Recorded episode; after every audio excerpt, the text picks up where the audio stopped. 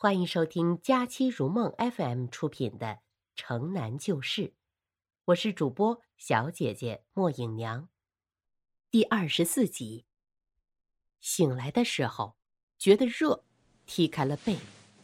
这时屋里漆黑，隔着布帘子空隙，可以看见外屋已经点了灯。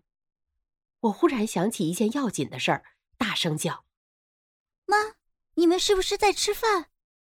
哼，这样混，他居然要饭吃呢！是爸爸的声音。跟着妈妈进来了，端进来煤油灯放在桌上。我看见他的嘴还动着，嘴唇上有油，是吃了回肉吗？妈妈到床前来，吓唬着我说。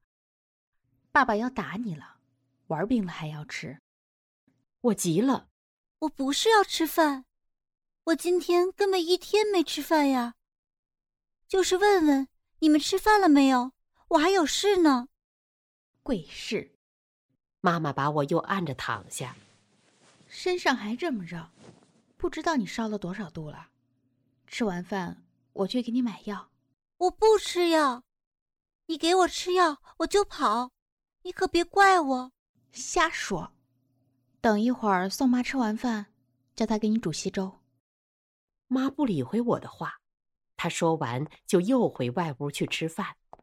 我躺在床上，心里着急，想着和妞约会好，吃完饭在横胡同见面。不知道她来了没有。细听外面，又有淅淅沥沥的雨声，虽然不像白天那样大。可是横胡同里并没有可躲雨的地方，因为整条胡同都是人家的后墙。我急得胸口发痛，揉搓着，咳嗽，一咳嗽，胸口就像许多针扎着那么痛。这时，妈妈已经吃完饭，她和爸爸进来。我的手按着嘴唇，是想用力压着，别再咳嗽出来。但是手竟在嘴上发抖。我发抖，不是因为怕爸爸。我今天从下午起一直在抖，腿在抖，手也抖，心也抖，牙也抖。妈妈这时看见我发抖的样子，拿起我放在嘴唇上的手，烧得发抖了。我看还是给你去请趟山本大夫吧。不要，不要那个小日本。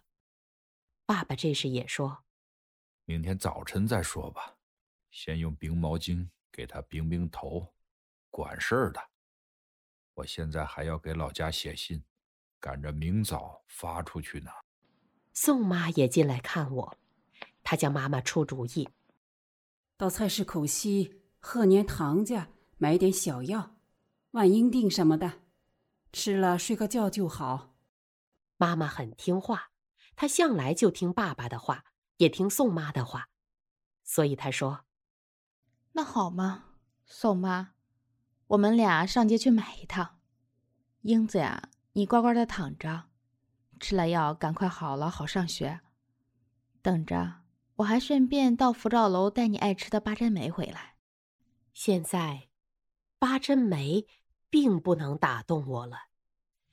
我听妈和宋妈撑着伞走。”爸爸也到书房去了，我满心想着和妞儿的约会。他等急了吗？他会失望的回去了吗？我从被里爬出来，轻手轻脚的下了地，头很重，又咳嗽，但是因为太紧张，这回并没有觉得胸口痛。我走到五屉橱的前面，站住了。犹豫了一会儿，终于大胆的拉开了妈妈放衣服的那个抽屉，在最里面、最下面是妈妈的首饰匣。妈妈开首饰匣，只挑爸爸不在家的时候，他不瞒我和宋妈的。本集播讲完毕，感谢您的收听，欢迎分享、订阅，更多精彩尽在《佳期如梦》FM。